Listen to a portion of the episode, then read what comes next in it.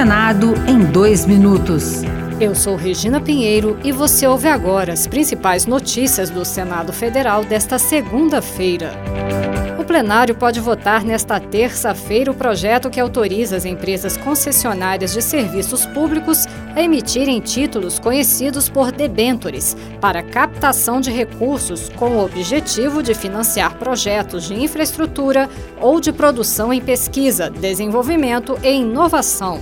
O relator, senador Confúcio Moura, acredita que a medida pode aumentar os investimentos no país. O projeto tende a atrair recursos de origem privada, hoje não acessíveis para financiamento de longo prazo de infraestrutura. As debêntures instituídas nessa proposição serão atrativas para investidores institucionais, pois poderão ter juros maiores.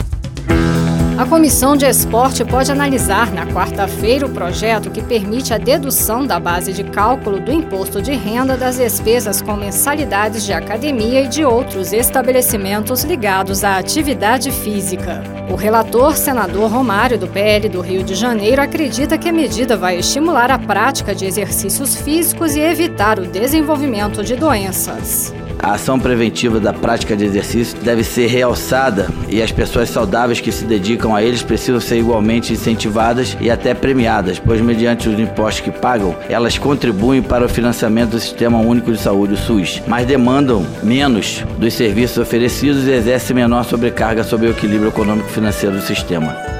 Outras notícias sobre o Senado estão disponíveis em senado.leg.br/rádio. Senado em dois minutos. Uma produção Rádio Senado.